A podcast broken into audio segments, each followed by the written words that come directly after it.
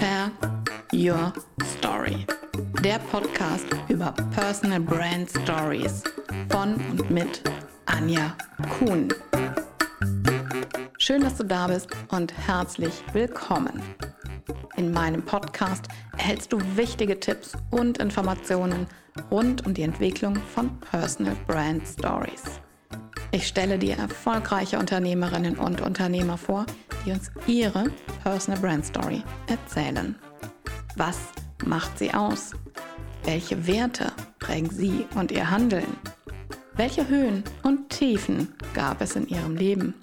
Wer oder was hat sie zu der Unternehmerpersönlichkeit geformt, die sie heute sind?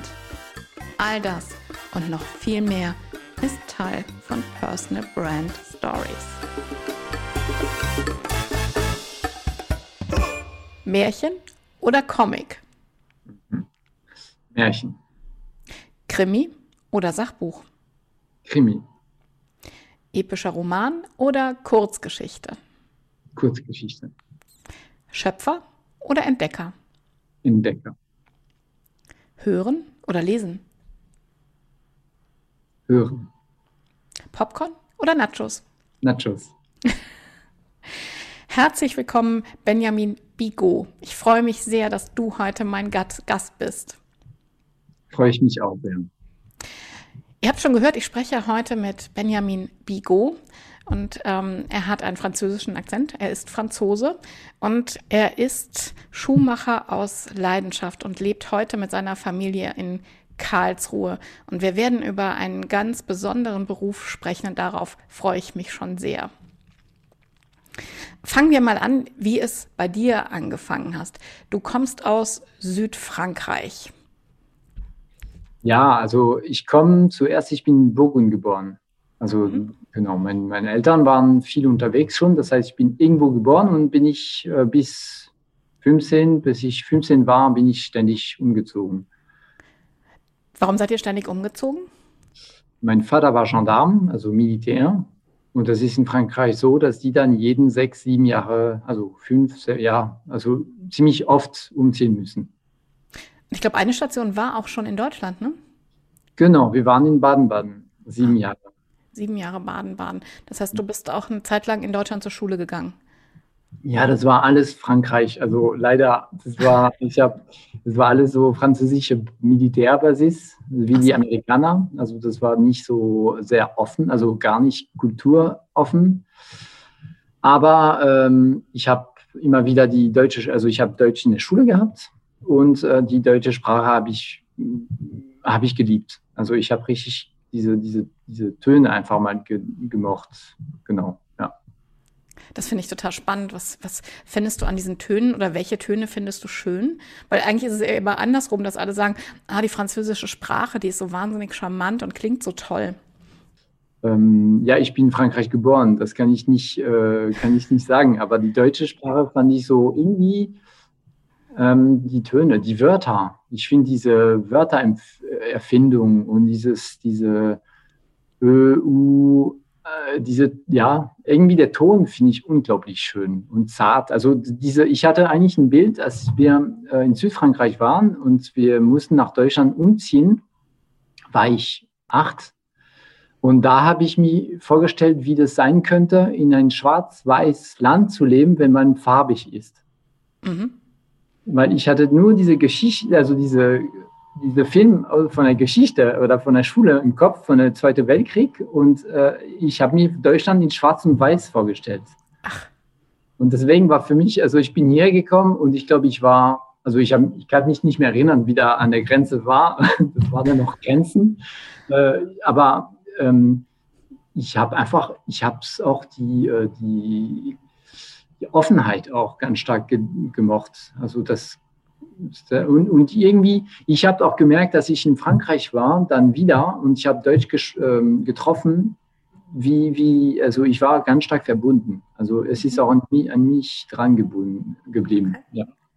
Und äh, wenn du sagst, du war, bist eher auf so einer Basis aufgewachsen, das heißt ja, ihr wart dann schon sehr in dieser französischen Welt. Ähm, war mhm. das so ein bisschen wie ähm, ja eigene Welt, so ein bisschen nicht eingesperrt, aber schon ja sehr begrenzt, ne? Ja, ja, also das war halt das Problem. Also das ist das Problem als, als Gendarme, also bei der Gendarmerie, dass da ganz, du, man, man wohnt in, in äh, Kasernen.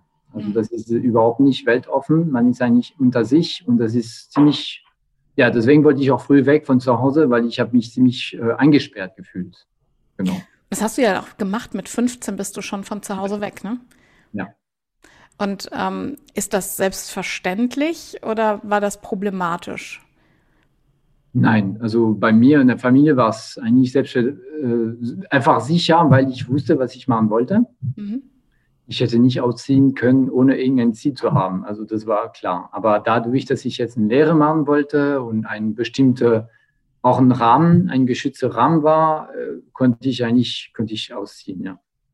Da musst du mehr von erzählen, weil das ist ja auch total faszinierend. Du hast dann ähm, deine Schusterausbildung begonnen und ähm, das war ja nicht so einfach wie ich das jetzt kenne von unserem Handwerk. Du bist in einem Ausbildungsbetrieb und gehst morgens dorthin und gehst abends zurück. Das war bei euch auch so ein, mehrere Handwerksbetriebe bilden gemeinsam aus, mehr oder weniger, ähm, an einem Ort und ihr lebt dort alle zusammen. Also der Betrieb war da, also das heißt, das waren, ähm, da sind jede, genau, also dieses Haus sind gemischte verschiedene Berufe. Also wo man lebt. Aber tagsüber äh, war ich auch im Betrieb, äh, Schuhmacher in einer Schuhmacherei und dann Abend bin ich zurückgekommen und alle sind zurückgekommen, Steinmetzer, Zimmermänner, äh, Maurer, also alle, alle Berufe, was es gibt. Und da leben wir in einem Haus, haben wir zusammen gelebt und äh, zusammen gegessen, also als Gemeinschaft so richtig. Und aber es hat jeder eigentlich tagsüber sind alle bei in seine eigene Firma gegangen und äh, genau. Und dann abends war so, also das ist ein Internat, ähm, also für 15-Jährige, was also auch für mich wichtig, was anderes zu leben. Und da äh, vor Ort hat man dann abends und Wochenende Kurs bekommen, also Abendkurse und sich richtig in der, äh, dem Beruf in der Pike zu lernen. Achso, das heißt, tagsüber war es dann das handwerkliche Lernen und abends dann das theoretische? Beides, auch praktisch, Theorie und praktisch, nur tiefer. Also in der, das ist auch so, in diesem Betrieb lernt man dann eine Sache und dann bleibt dann dran. Und da, bei die, also das heißt, die Compagnon de Devoir ist der Verein. Es ist in Frankreich der zweite größte Verein nach dem Rotes Kreuz. Also das ist eine ganz große Sache, äh, der eigentlich ähm, ganz viele Handwerksberufe unterstützt und äh, die bilden aus. Und da werden äh, abends und am Wochenende die, den Beruf noch tiefer, äh, tiefer gebohrt, also tiefer noch, also die, die früh auch bei die Kompagnon gelernt haben, kommen freiwillig abends. Also das ist keine, äh, man zahlt keinen Cent mehr dazu. Es ist keine extra Kurse. Äh, die kommen und bringen uns einfach ihr Wissen äh, bei. Und was hat dich so fasziniert an diesem Beruf, dass du unbedingt Schuhmacher werden wolltest? Also zuerst wollte ich, äh, ja, also ich habe mich durch die Jahre auch an den Schuhmacher, an den Schuhmacherberuf äh, verliebt. Also in Anfang wusste ich nicht so genau, was auf mich zukommt. Aber ich wollte einen seltenen Beruf ähm, lernen. Also einen Beruf, wo ich ein bisschen mehr Chance habe, weil ich war in der Schule nicht sehr gut, nicht auch nicht schlecht, aber ich hatte eigentlich auch in der, also zu Hause oder in der Schule immer den Druck bekommen. In Frankreich ist es so, dass wenn man nicht so gut ist, dann, können, dann wird man nichts. Und ähm, da hatte ich gedacht, komm, dann mache ich was, was nicht alle machen wollen, dann habe ich mehr Chance, durchzukommen. Und dann habe ich einfach gedacht, ah ja, Schuhmacher gibt es bestimmt nicht viel. Dann mache ich das und ohne irgendeinen Hintergrund zu haben oder einen, überhaupt einen Gedanken über den Beruf. Und ähm, ja, und dann habe ich mich nach und nach richtig dran verliebt, weil ich gemerkt habe, dass der Beruf, also ich wollte eigentlich einen Beruf machen, die ich, ähm, wo ich die Menschen jeden Tag äh, glücklich machen kann. Und nach drei Jahren, sage ich mal, also zwei Jahre Lehre und ein Jahr Geselle, wo der erste Jahr als Geselle war sehr schwierig. Der vierte Jahr war für mich wie, ähm, das ist wie dieser dritte Tag. Also nach drei, der dritte Tag ist immer der schwächste, nur das war jetzt ein Jahr lang, aber egal. Der vierte Jahr war richtig Liebe. Also da habe ich gemerkt, äh, als ich diese, diese Basis in dem Beruf bekommen habe, wie frei ich auch im Leben kein, sein kann. Mhm. Durch den, und da habe ich gemerkt, ich, wir haben so Seminare mit Modeschule aus Paris gemacht, mit Designer, ich habe im Orthopädie gearbeitet, also in einem Betrieb, wo ich auch für Patienten, die gebraucht haben, äh, Schuhe gemacht.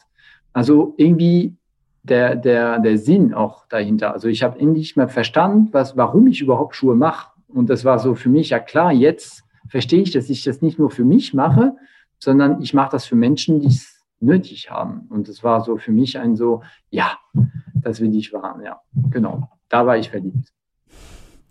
Und ähm, nach dieser Zeit bist du auf die Walz gegangen, ne?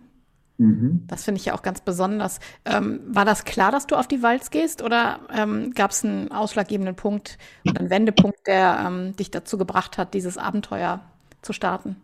Ich wollte, ich wollte schon, ich wollte auf der Walz gehen, sowieso. Also ich hatte nicht, und ich hatte sowieso im Leben gar kein Ziel. Das heißt, ich war immer, ich wollte mich immer irgendwie treiben lassen. Und äh, das war genau das, das, ähm, das Richtige dafür jetzt. Und, und du, ja, und genau. Und dann habe ich nach und nach gemerkt, dass es eigentlich das Beste ist, zwischenmenschlich als, äh, oder als, als Mensch äh, wachsen zu können. Reisen, einen Beruf zu lernen, äh, Menschen kennenlernen und die, es gibt manchmal so sehr schwierige Phasen, aber auch wunderschöne Phasen, die, die einfach mal äh, danach, also jetzt, heutzutage kann ich in ganz viele Situationen komme ich schnell klar. Also weil ich sehr schnell, sehr viele, sehr viele ähm, Erfahrungen schnell eingreifen kann. Ähm, wie lange warst du denn unterwegs? Also insgesamt mit der Lehre sieben Jahre zusammen. Mhm. Und was war, was hat dich am meisten geprägt? Du hast gerade schon gesagt, ähm, du kannst heute auf jede Situation sehr schnell reagieren, sehr schnell ähm, eine Lösung finden. Was hat dich sonst noch geprägt und gibt es irgendwie ganz besondere Erlebnisse, die du vielleicht mit uns teilen kannst? Ähm, also vor Ort sind Genau, also die sehr, sehr wichtige Erfahrung, finde ich, ist, dass man äh, dort ist sehr gemischt, also von der Jahre. Also ich, ich war 15, den Anfang, und da der erste Tag, also die ersten Stunden, sind ein paar Leute reingekommen in mein Zimmer, haben gesagt, hey Ben, wir gehen am Strand, kommst du mit? Und die waren alle zwischen 18 und 25 Jahre alt. Ich war 15 und es war dieses Thema Schule war vorbei. Also dieses Thema so im selben Alter und am Kämpfen und zu gucken, wer ist der Coolste, wer ist der, äh, ja, so irgendwie, das gab es nicht mehr. Das war einfach auf einmal so eine Gemeinschaft und äh, egal, wer man ist, wie man ist, hat man dann dazu gehört. Also das war für mich so, ja, ich bin ich und man nimmt mich, wie ich bin. Äh, genau, erstmal das. Und der zweite große, was mich auch ganz stark nach vorn getrieben hat, war ähm, die Verantwortung zu übernehmen. Also zu sagen, äh, das war immer jedes, also dadurch, dass es eine Gemeinschaft, Gemeinschaft ist, äh, müssen wir einfach Verantwortung übernehmen. Und zwar für auch Müll raustragen oder da, früher war noch ein Killer Wein, äh, das war noch äh, erlaubt. Und damit 15 habe ich gedacht, okay, ich hebe den Hand hoch, ich kümmere mich um den Keller. Also das heißt, wenn die dann abends äh, viel getrunken haben oder manche Wein äh, gekauft, abgekauft haben, dann habe ich den Keller wieder gefüllt mit äh, wieder Wein bestellt und so. Also diese Verantwortung, die, die mich, es wurde mich nicht gefragt, äh, du musstest, also nee, ja genau, also das wurde mir nicht gegeben oder ich musste keine Verantwortung, Verantwortung ähm, nehmen, sondern ich, ich durfte es aussuchen. Mhm. Das war so für mich, ähm, da bin ich ganz schnell groß geworden. Also ganz schnell war ich, ähm, war ich bereit auch zu, äh, sage ich mal, von, von der Brücke zu springen. Also sage so, also als Bild.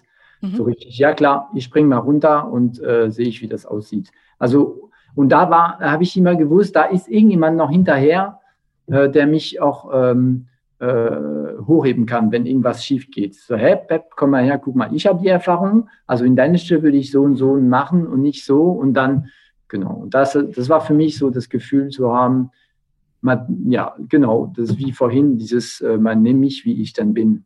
Und das war sehr wichtig, genau. Und als du auf der Walz warst, wo bist du unterwegs gewesen? Wo bist du, in welche Region bist du gekommen? Also Marseille war ich zwei Jahre, dann äh, bei Pont de Velle, also das ist über Lyon, so mhm. nördlich, also gar nicht weit von meinem Geburtsort. Das heißt, ich habe endlich mal meinen Geburtsort kennengelernt. ähm, dann bin ich nach Toulouse. Da habe ich meine ehemalige Freundin kennengelernt, die ein Jahr Erasmus gemacht hat in Deutschland. Ähm, und äh, dann bin ich nach Straßburg. Also das war einmal jedes Jahr. Also das heißt einmal ein Jahr im, in Straßburg noch, dann Paris. Und dann noch, äh, da habe ich mein Meisterstück gemacht, also mein äh, Kompagnonstück. Und dann bin ich nach äh, nach Freiburg. Das war meine letzte Station, weil bin ich nach Freiburg gezogen und weil meine Freundin damals, also meine Frau heutzutage, war in Freiburg studiert. Und da hatte ich noch zwei Jahre lang Pflicht sozusagen, um ähm, Lehrling auszubilden in Frankreich. Und ich musste jede sechs Wochen, zwei Wochen in Frankreich gehen und die Lehrling auszubilden. Und deswegen habe ich dann so eine Firma gesucht, der mich dann so für ein Dreiviertel, Dreiviertel Stelle nehmen kann. Und da habe ich was in, in Deutschland gefunden und da bin ich einfach gependelt. Genau. Wo war es am schönsten? Wo hat es dir am besten gefallen? Toulouse. Warum? Genau, das war das Jahr, wo ich mich erstmal an den Beruf verliebt habe. Und ich war dann, ich, ich war 19, 20, also das war für mich so, diese ersten harte Jahre hatte ich hinter mir. War ich 19? Äh, 18, 19, ne, genau, oh lala.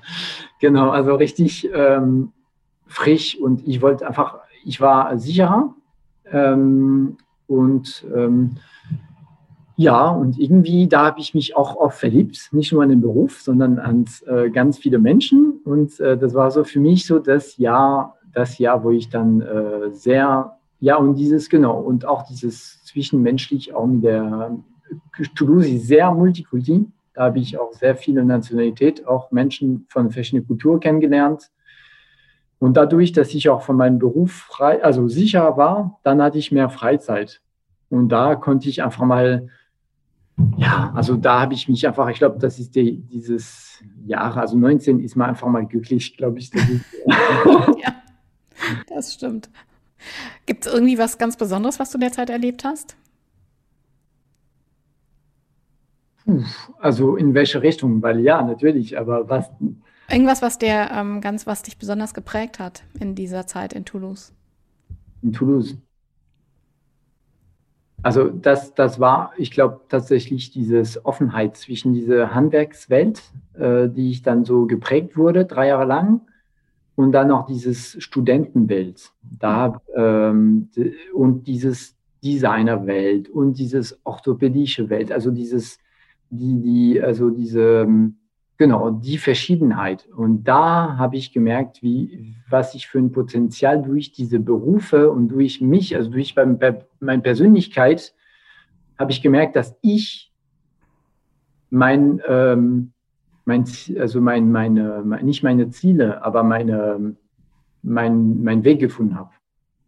Weil nicht nur Schuhmacher wird, sondern ich werde durch den Beruf ein Mensch. Und äh, das war für mich das, das Schönste überhaupt. Genau. Okay. Und dann bist du nach Freiburg gekommen und hast ähm, deine Freundin geheiratet. Genau, wir haben erstmal ein Kind bekommen. und dann hast du dich selbstständig gemacht mit deiner, ähm, mit deinem eigenen Geschäft. Genau, also nach sieben Jahren. Also ich, nach Deutschland habe ich äh, erstmal sieben Jahre im Orthopädie-Firma noch gearbeitet. Und dann sind wir äh, nach sieben Jahren nach Karlsruhe gezogen. Also sie hat äh, also wir haben zwei Kinder bekommen und dann hat sie eine Stelle gesucht, weil ich wollte erstmal, dass sie dann auch etwas findet, dass ich dann als Schuhmacher findet man dann überall irgendwas zu, zu arbeiten. Und genau, dann sind wir nach Karlsruhe gekommen und ich habe die Elternzeit benutzt. Da habe ich ein Jahr lang äh, wir die Rolle getauscht und äh, in diesem Jahr habe ich, äh, hab ich mich selbstständig gemacht, genau. Ich finde das total schön. Auch, ähm, das würde ich gerne beschreiben, wie es hinter dir aussieht. Ähm, denn ich finde, das ist besonders. Es ist ein ähm, wunderschöner Raum und an der einen Raumseite hängen ganz, ganz viele verschiedene Leisten, also Schuh, Leisten und ähm, man sieht Maschinen und an der Decke hängen so weiße Pongpongs, Lampen. Mhm.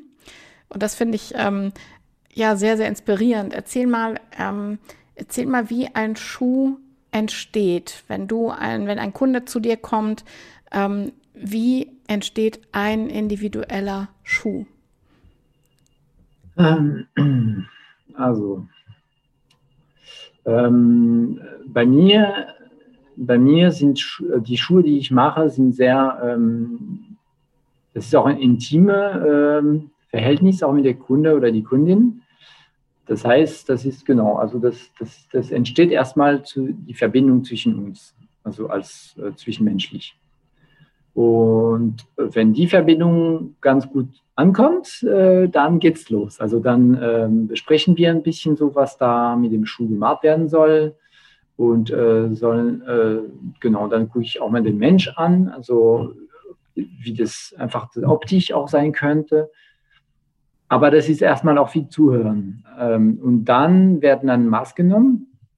Und durch diese Maße ähm, mache ich den Schuh, also den, diese Leisten, die da, die da ähm, hängen. Dann mache ich den Leisten, der versuche ich dann zu, anzupassen, genau wie möglich. Und dann mache ich eine Probeschuh. Das heißt, gibt, äh, der erste Termin ist erstmal Maß zu nehmen, sich kennenzulernen. Dann mache ich äh, die Leisten und die Probeschuhe. Das heißt, eine Schuh aus Leder, die äh, angezogen wird äh, für ein paar Minuten, Stunde. Und in diese Zeit, das ist die zweite Termine, äh, kriege ich von der Kunde oder die Kundin eigentlich eine Rückmeldung, ob das irgendwo drückt oder ob das auch gefällt. Und dann mache ich, genau, dann suchen wir aus was für Leder, was für Farben, was für Fäden, was für eine Sohle, was für eine Absatzhöhe, also diese ganzen Details. Und nach dieser Besprechung und die Rückmeldungen, die ich bekommen habe, werden dann die Leisten korrigiert äh, und dann geht es los. Also dann mache ich ein Modell, also das Design, äh, die äh, Leder ausschneiden, zusammennähen, also alle, alle Arbeitsschritten werden hier gemacht. Und ähm, ich hatte bis vor eineinhalb Jahren noch Mitarbeiterin. Genau. Und äh, jetzt, die ist dann weg. Und ähm, das heißt, ich mache seit eineinhalb Jahren auch das auch ganz schön alleine und das ist sehr angenehm. Also das genieße ich auch gerade ganz gut. Und äh, genau. Das heißt, es sind eigentlich alle Arbeitsschritten sind hier gemacht und auch mit der Hand und äh, wird selten mit Maschinen gearbeitet, außer die Nähmaschinen und die Schleifmaschinen für die Sohle. Genau. Mhm. Das sind ja dann schon richtig kleine Kunstwerke, die du da erschaffst. Ja, das sind eigentlich sechs verschiedene Berufe, okay. die, man, die man macht. Also Schuhmacher ist eigentlich von Anfang an ist nur, man bekommt den Leisten, diese Schuhleisten und das Schuhmodell, das Leder, der eigentlich oben drüber kommt. Und dann macht man, dann baut man den Schuh zusammen. Und heutzutage ist es unmöglich, in einer Schuhmacherei für alle Arbeitsschritte einen Mitarbeiter zu haben oder Mitarbeiterin. Deswegen wird dann äh, ein Schuhmacher wird, muss eigentlich alles können. Das heißt, diese vielen verschiedenen Etappen äh, müssen wir einfach mal, man braucht sehr viele Jahre dafür, aber äh, wenn man die kann, können wir einfach mal ein paar Schuhe machen. Weil ein Schuh zu machen ist gar, es ist kompliziert, also ein perfekter Schuh zu machen, ist kompliziert. Aber äh, man kann sehr schöne Schuhe machen, aber das, könnt, das kann natürlich nicht perfekt passen. Das heißt, diese ganzen Sachen, die eigentlich davor oder danach kommen, sind, sind äh, Erfahrungen durch die Jahre, durch die auch die Kundschaft. Also, weil ohne die Kunden würde ich heutzutage nicht so viel Schuhe machen. Ohne die Rückmeldungen, ohne die, also da, ich lerne immer noch jeden Tag. Also das ist so, weil jeder Mensch, Mensch ist anders und jeder Bedürfnis ist anders, äh, jeder Gefühl, jeder an, spürt auch anders. Es gibt Menschen, die einfach ihre Gefühle nicht äußern. Gibt es andere, die für jeden kleine äh, Sache ihre Gefühle äußern und Bedürfnisse und und da müssen wir einfach mal, genau, mit dieses, dieses Zwischenmenschlich und, und das ist genau, was mich an dem Beruf glücklich macht. Also, dass es nicht nur um Schuhe geht, sondern auch um dieses äh, Zwischenmenschlich geht. Es träumt ja eigentlich jeder davon, dass man Schuhe kauft und die passen so perfekt, dass sie auch nie, nie drücken. Ich glaube, ähm, ich habe noch nie einen Schuh gekauft, der gar nicht gedrückt hat oder der nicht nach zwei Stunden Tragen das erste Mal ähm, irgendwann irgendwo gerieben hat. Da meine ich jetzt gar nicht mal so short eine schlimme Blase, ne? Das ist ja, ähm, da träumt ja jeder von. Und bei dir bekommt man das. Es ist das Ziel auf jeden Fall. Also das ist auch mein Wunsch. Ähm, ich habe auch durch die Jahre auch gespürt, dass ich dann, ähm, es gibt einen Anfang, also der, äh, genau, es passiert, es klappt auf jeden Fall. Wenn ich merke, dass es mit der Kunde oder die Kundin passt, zwischenmenschlich, dann werden die Schuhe passen. Ich werde auch mir die Zeit nehmen dafür und so. Und das habe ich auch durch die Jahre gelernt. Wenn ich spüre, dass irgendwas nicht stimmt, äh, sage ich dann jetzt ab.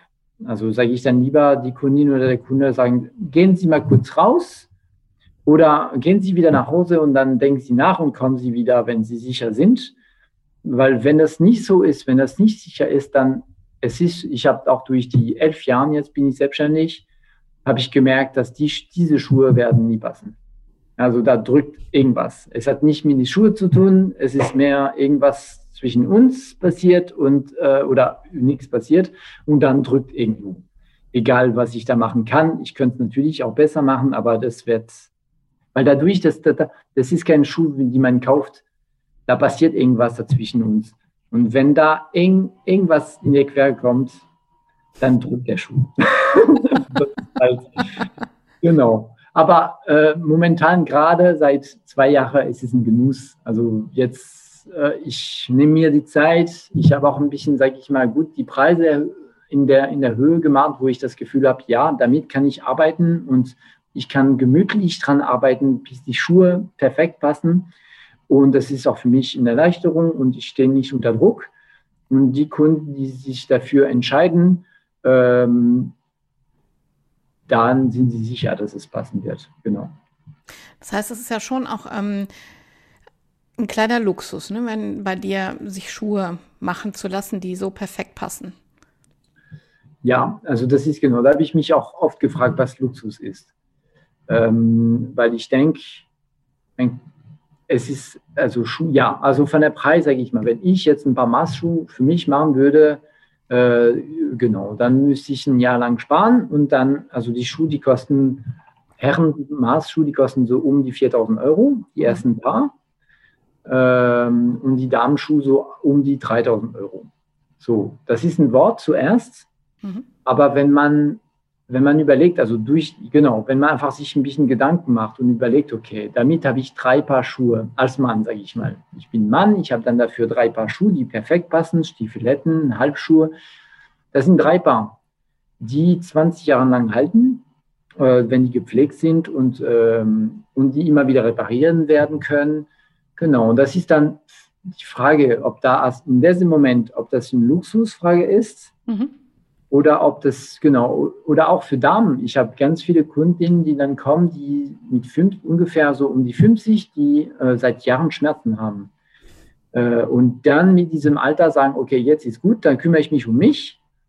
Und dann haben sie, machen sie sich ein paar Maßschuhe.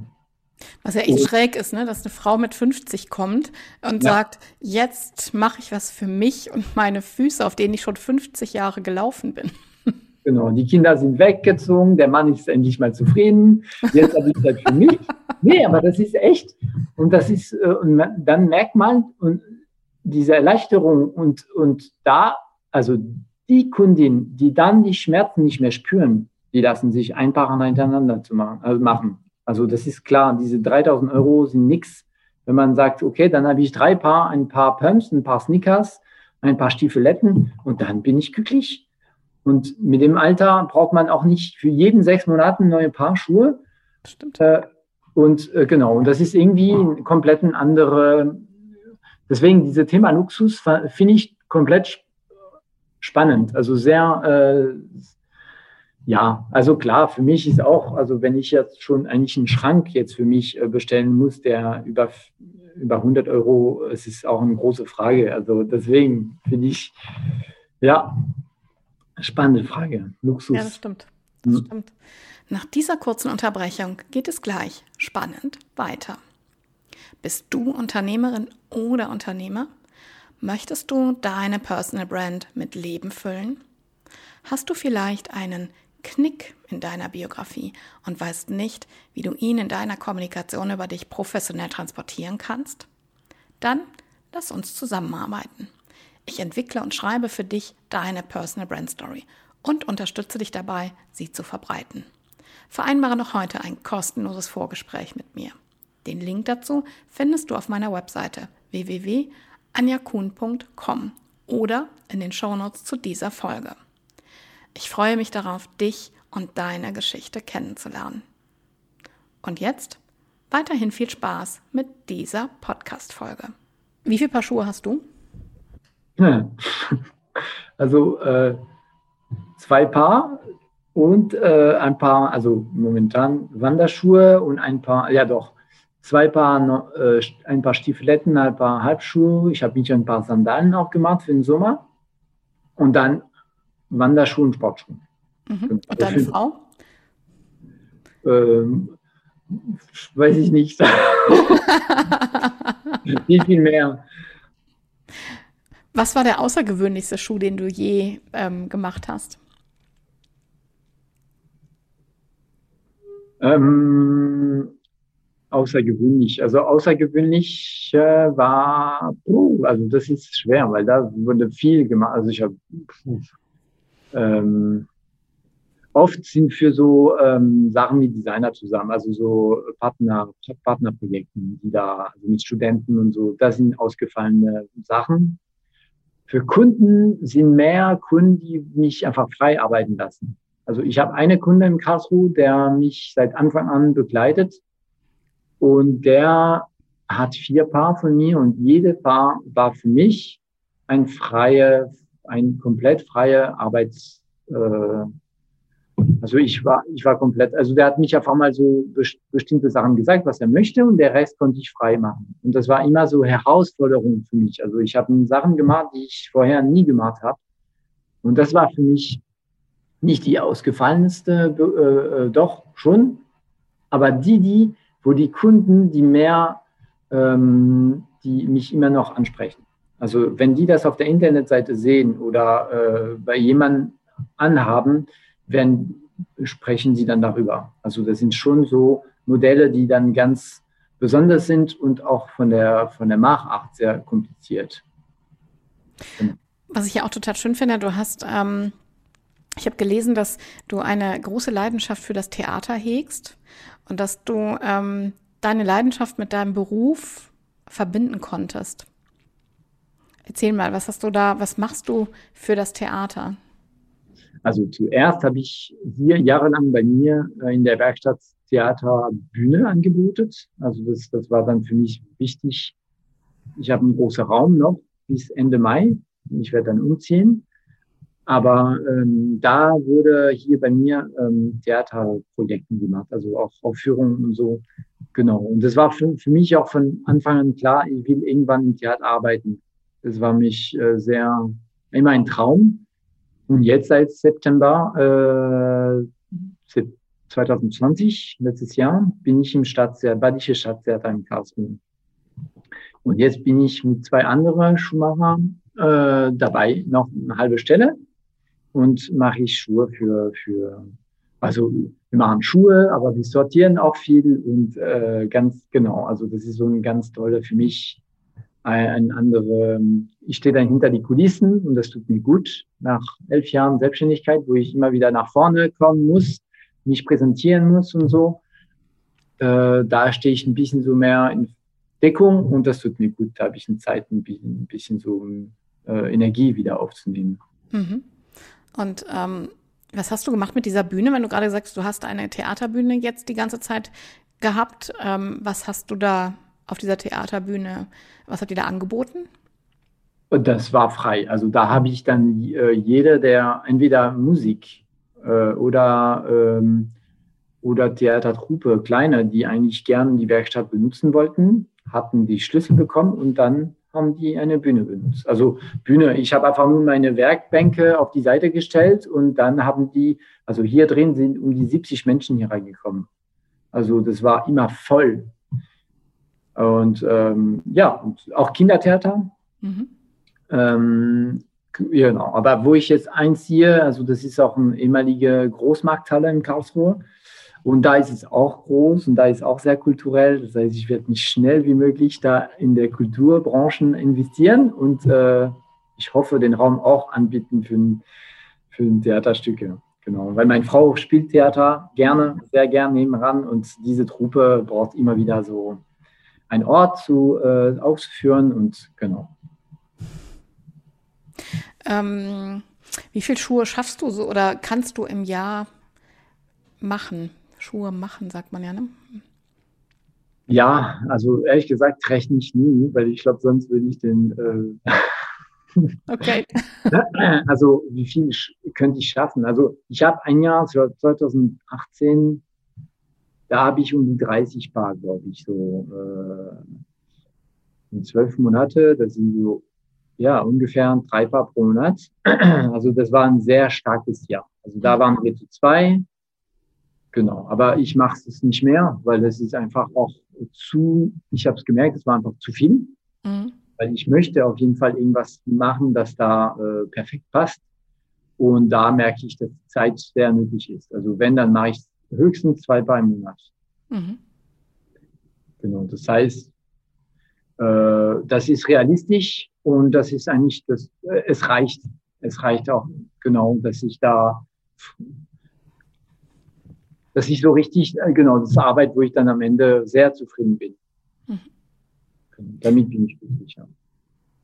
Du hast eben gesagt, ähm, du hast aus diesen verschiedenen Berufen für dich das Wichtigste, also aus diesen verschiedenen Sparten, nicht Berufen, das Wichtigste für dich rausgezogen, was deine Arbeit geprägt hat. Was würdest du sagen, was hat dich tatsächlich am stärksten geprägt? Du hast gesagt, Orthopädie war schon ganz, ganz wichtig für diese Passform.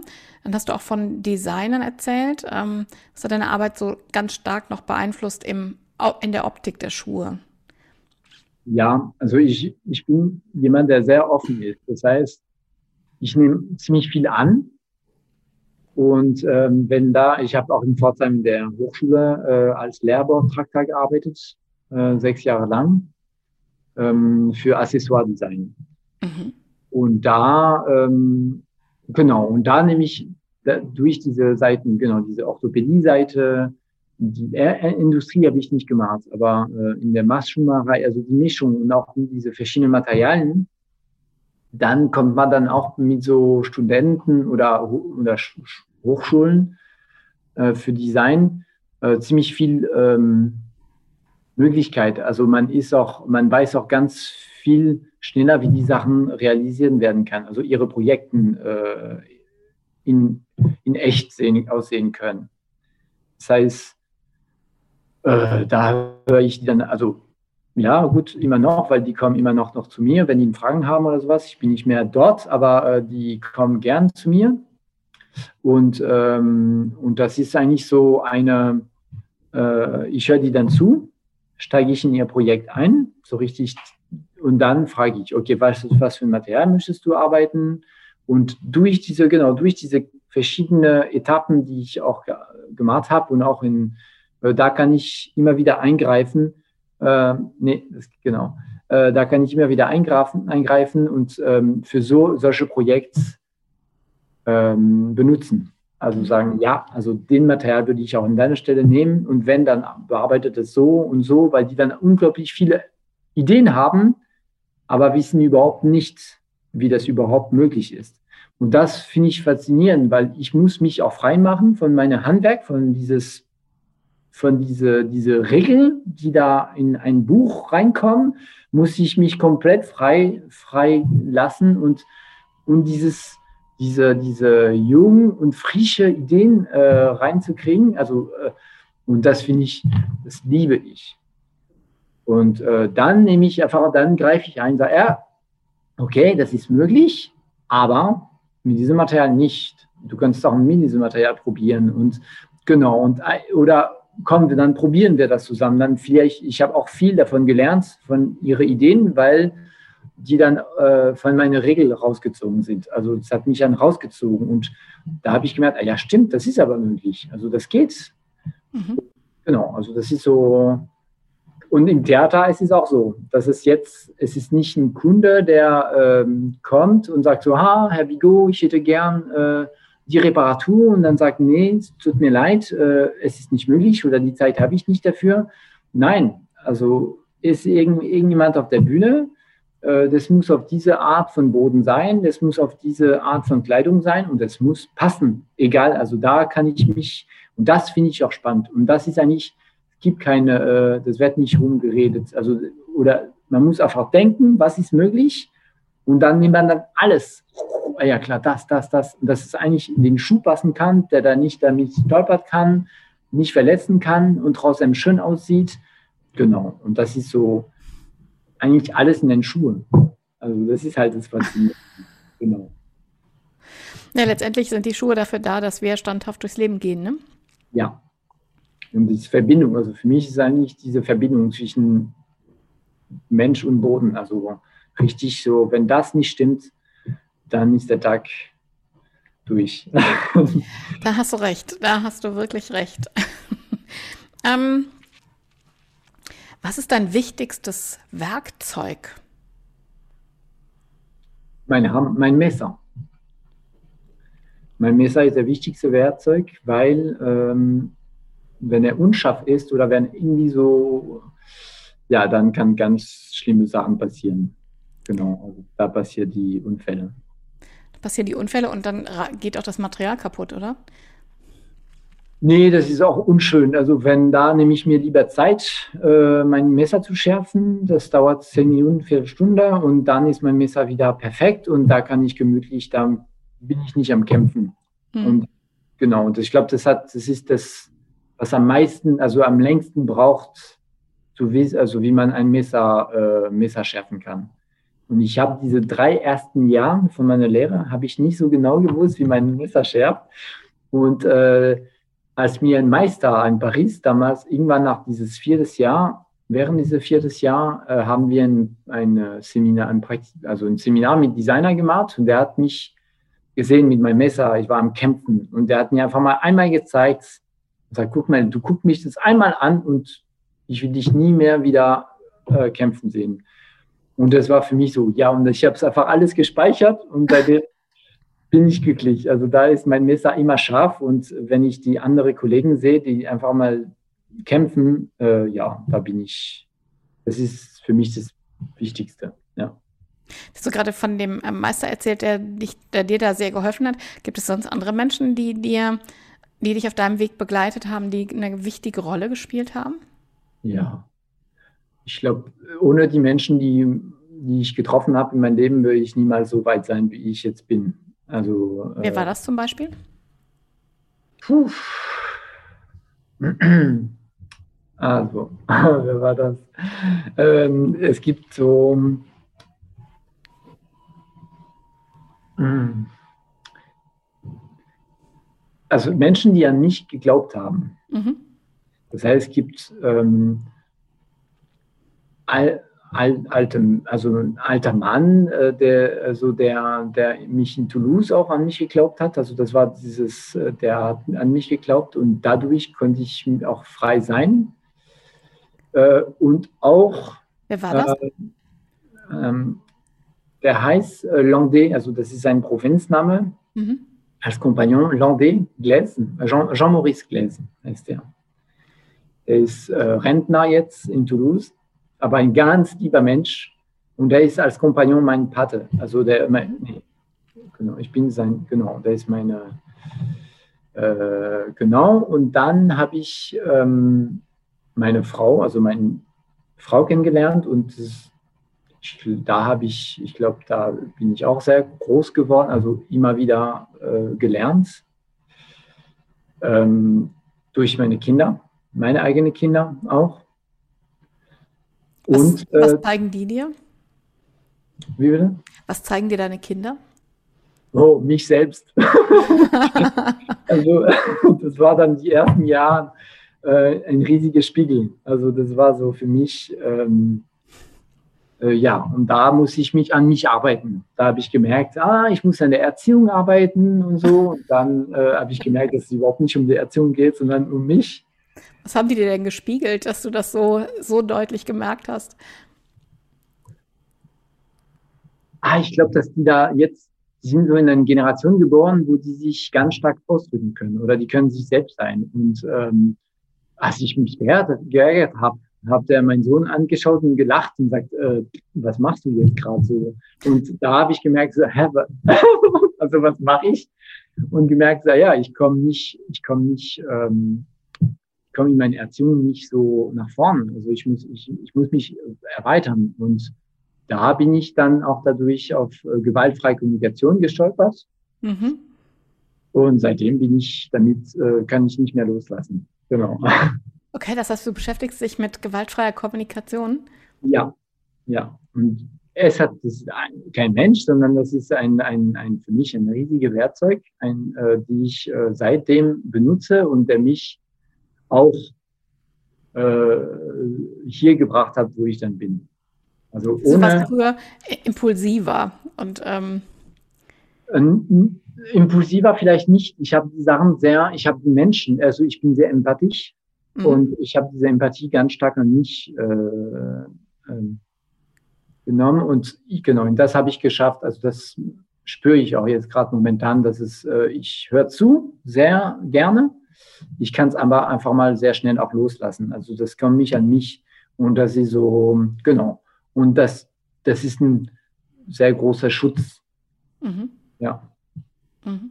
Nicht nur natürlich, also es ist nur eine Seite von der GfK, aber das ist so auf jeden Fall, was mich jetzt ähm, durch die Jahre auch, auch dies genau, diese Zuhören und auch wissen, was ich dann möchte. Also als ähm, äh, gegenüber jemand, ein Mensch, ob das also ein impulsiver, ja, ich war immer, ich war, ich nehme sowieso Energie von überall an. Also das nehme ich gerne an. Und aber ich kann es auch heute zu sagen, viel mehr Nein sagen, wenn irgendwas, wo ich spüre, irgendwas stimmt nicht oder es, es ist mir zu viel, dann sage ich nein.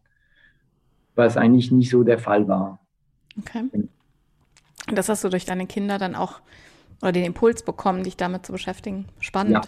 Echt ja. spannend.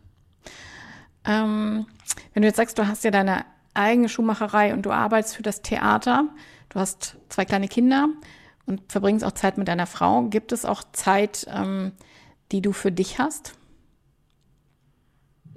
Ja, also ich nehme die Zeit, das ist auch eine gute Frage.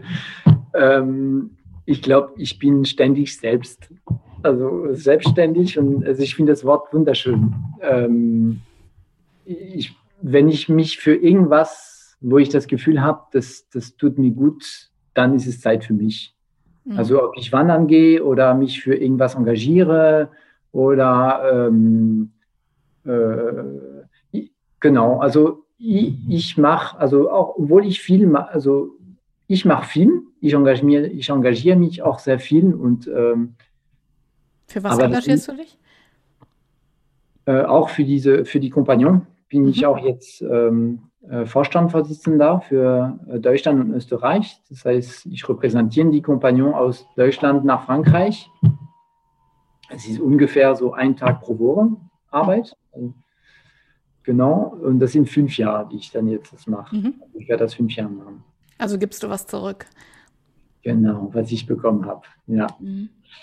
Und, aber es sind Zeiten, ich meine, klar, ich bespreche dann immer, wir besprechen das auch mit meiner Frau, immer. Bevor ich irgendeine Entscheidung treffe, treffe ich das nie alleine. Also ich, äh, das ist eine Sache, was uns, genau, in unserer Beziehung, was unglaublich schön ist, dass, dass wir beide machen, wo, was wir dann lieben und, und wir schenken uns die Zeit dafür. Und ich glaube, die Zeit, wo wir einfach getrennt sind und Sachen erleben, beide in unsere verschiedenen ähm, äh, Leidenschaften, kommen wir zurück und dann werden so viel austauschen, dass es sowieso, es ist genau, es ist Zeit für mich. Also ich, ich, ich glaube, ja, anders, ich, genau, und ich brauche auch die Zeit allein, das benutze ich auch schnell. Also das habe ich auch schnell die Zeit für mich allein hier. Finde ich total schön, was du von eurer Beziehung erzählst. Klingt toll. Hm. Ja. Was denkst du, treibt dich an?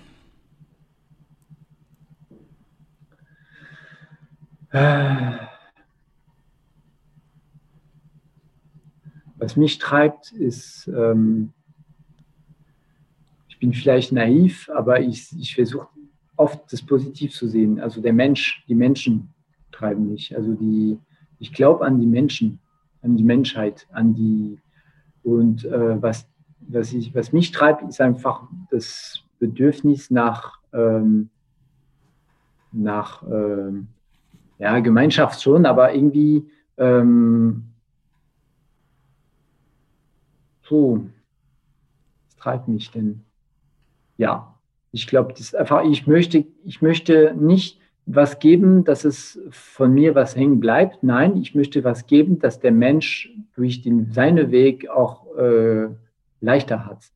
Also die, die kleinen Sachen, die ich lerne, will ich weitergeben. Mhm. Genau. Ich, das ist, was mich treibt. Genau. Weitergeben. Finde ich schön. Hm. Gab es irgendwelche Tiefen während deiner Selbstständigkeit? Ja, ganz stark. Äh, vor kurzem, also da vor letztes Jahr 20, März 20 war für mich, war entweder ich höre auf, also war, ich war kurz vor Burnout. Also wenn die Kinder nicht da gewesen wären, meine Frau war in Südafrika kurz vor Corona. Mhm. Ich war allein mit den Kindern und ein Kunde hat mich das Leben, äh, der wollte mich fertig machen, einfach überhaupt. Also ich glaube, genau, es war sein Obi einfach mal so. Mhm. Und es hat mich komplett wieder, diese 23 Jahre, die ich gebraucht habe, mich wieder aufzubauen, habe, habe ich verloren in ein, in ein paar Stunden. Also, und da habe ich gedacht, das ist vorbei. Ja. Okay. Genau. Wie bist du da rausgekommen? Hm. Ähm, ähm, ich bin da rausgekommen durch meine gewaltfreie Kommunikation. Mhm. Ähm, Lehrerin, Meisterin, sag sag, nenne ich hier, die Rumiana mich auch in eine, ein, Trau also ein Trauma, so ein schnelle Trauma, weil ich kam nicht selber nicht raus, auch trotzdem, wo ich dann weiß, wie, wie ich mich gefühlt habe, was ich dann brauche und so, kam ich trotzdem nicht raus. Und ähm, sie hat mich ein bisschen rausgebracht äh, und dann, danach habe ich monatelang gebraucht, wieder in die Werkstatt zu kommen. Also da war der Anfang von Corona, das heißt, war wenigstens ein Grund, zu sagen, es tut mir leid, ich kann leider an den Auftrag nicht weiterarbeiten, weil mein Werkstatt geschlossen hat. Aber ich muss ehrlich sagen, bis September konnte ich nichts mehr machen. Also ich war, ich war fix und fertig. Genau. Ja, aber was mich wieder hochgebracht hat, glaube ich, ich hatte ein Projekt mit meinem Webdesigner, das Theater, mhm. hat mich gerettet, dass ich da im Theater sein konnte, reinkommen, äh, gekommen bin. Und ähm, genau, diese Web, also diese, diese Webdesigner irgendwie das Gefühl, also meine Internetseite, die jetzt da ist, ist mein Leben. Also das heißt, man sieht, dass ich nicht nur Schuhe mache, sondern andere Sache und, äh, und das ist, das ist mehr meine, ähm, genau, das, und da dieser Aufbau auf diese neue Internetseite äh, war für mich eigentlich für mich eine neue Geburt, auch für mich zu zeigen, okay, Leute, ich mache Maßschuhe, aber nicht nur das genau. Ja. ja. Was ich ja total schön finde, wenn man dir auf Instagram folgt, das verlinke ich natürlich in den Show Notes, ähm, dann kann man einfach auch sehen, wie die Schuhe entstehen, ne? wie du die Schuhe ähm, entwickelst und wie sie am Ende aussehen. Das finde ich auch wirklich faszinierend und empfehle jedem, sich das mal anzugucken, wie du mhm. arbeitest. Das ist ganz toll.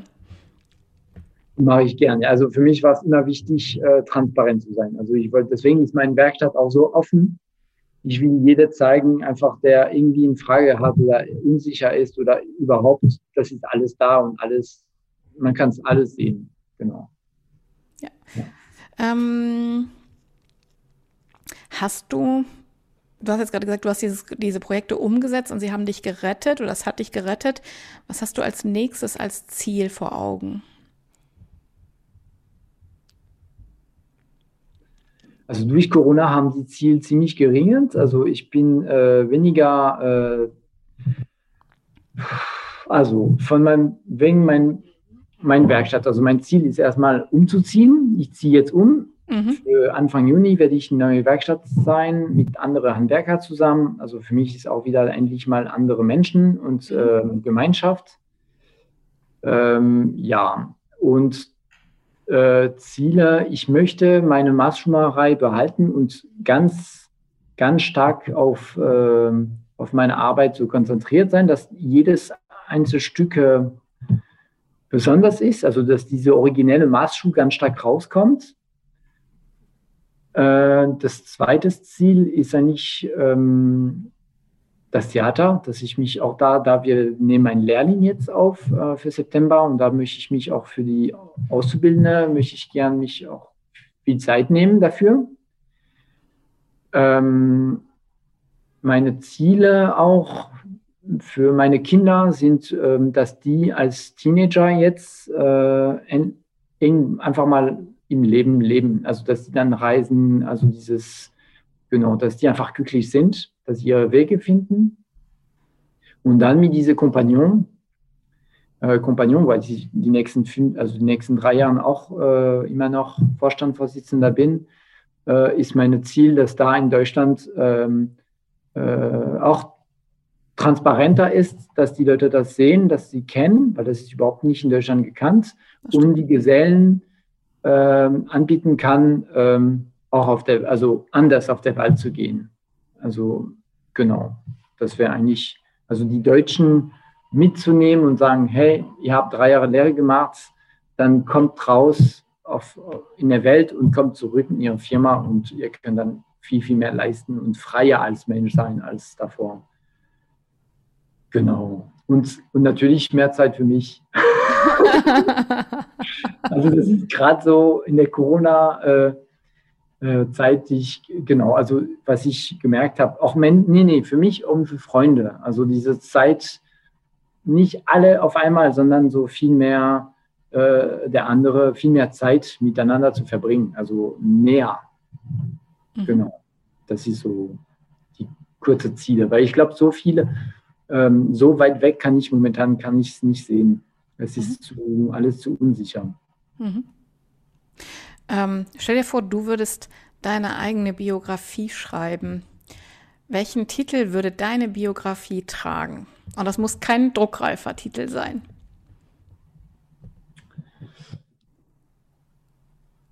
Kennst du den Film, äh, ich muss es sehen, die, die Übersetzung auf Deutsch, äh, Le Cercle des Poètes Disparus. Nee. Ähm, ich muss die Übersetzung anschauen. Das, das, war so ein Film für mich, der mein Leben, ähm, das war mein Weg. Also ich habe dann, ich habe einmal diesen Film gesehen und ich glaube, ich würde den Titel nehmen. Warte mal. Ähm, ich mal gerade. Ähm, tut mir leid, ich habe irgendwie. Nein, das ist völlig okay. Ich habe äh, daran gedacht, nach unserem kurzen Gespräch davor hatte ich dann dran gedacht, das wäre was, was ich, ähm, äh, was ich gerne, also der Club der Toten Dichter. Ach ja. Es war für mich der Film, der mich, ich wollte, ich wollte diese, diese, diese konservative, also dieses Welt, hast du den Film gesehen? Ja. Genau. Und ich wollte wie diese Lehrer sein. Also einfach die Menschen die einfach frei, einfach zeigen, wie das Leben ist und dass die einfach bereit sich aufstehen und, und ihr Leben Weg zu führen. Und ähm, ich glaube, das könnte, ob das, ja, das könnte der Titel sein. Mhm. Es wird geklaut, aber äh, das macht nichts. Das macht nichts. Ja, finde ich total schön. Und ich, ähm, ja, von deiner Erzählung finde ich das auch echt passend. Klasse. Ähm, wenn du jetzt unseren Zuhörerinnen und Zuhörern einen Tipp mit auf den Weg geben könntest, wie sie, was sie beachten müssen, wenn sie Schuhe kaufen. Gibt es da einen Tipp, den, den du jedem mitgeben kannst, egal ob Frau oder Mann? Äh, Schuhkauf. Ähm, also was ich momentan achten würde, ist, die, äh, ist das Material, Leder. Äh, Leder oder nicht egal wie das bearbeitet wurde, also was es für ein Leder ist, was für ein Material das ist. Der Gefahr ist momentan, das ist wie die, wie die Klamotten, das ist äh, sehr giftig. Das heißt, je günstiger das ist, desto giftiger die Sachen sind. Ähm, genau, also da sehen kein chromes Leder, äh, auch Futter. Also da sind ganz viele Ökomarken, die trotzdem chromes Leder benutzen. Es ist gefährlich. Mhm. Ähm, erstmal dann natürlich die Ästhetik. Ich kaufe keine Schuhe, also ich kaufe keine Schuhe mehr, aber wenn ich dann Schuhe sehe, es muss mich auch zu mir passen, persönlich passen und, ähm, und danach genau. Also vielleicht sich ein bisschen mehr Zeit nehmen und, äh, und spüren, ob das richtig passt oder nicht.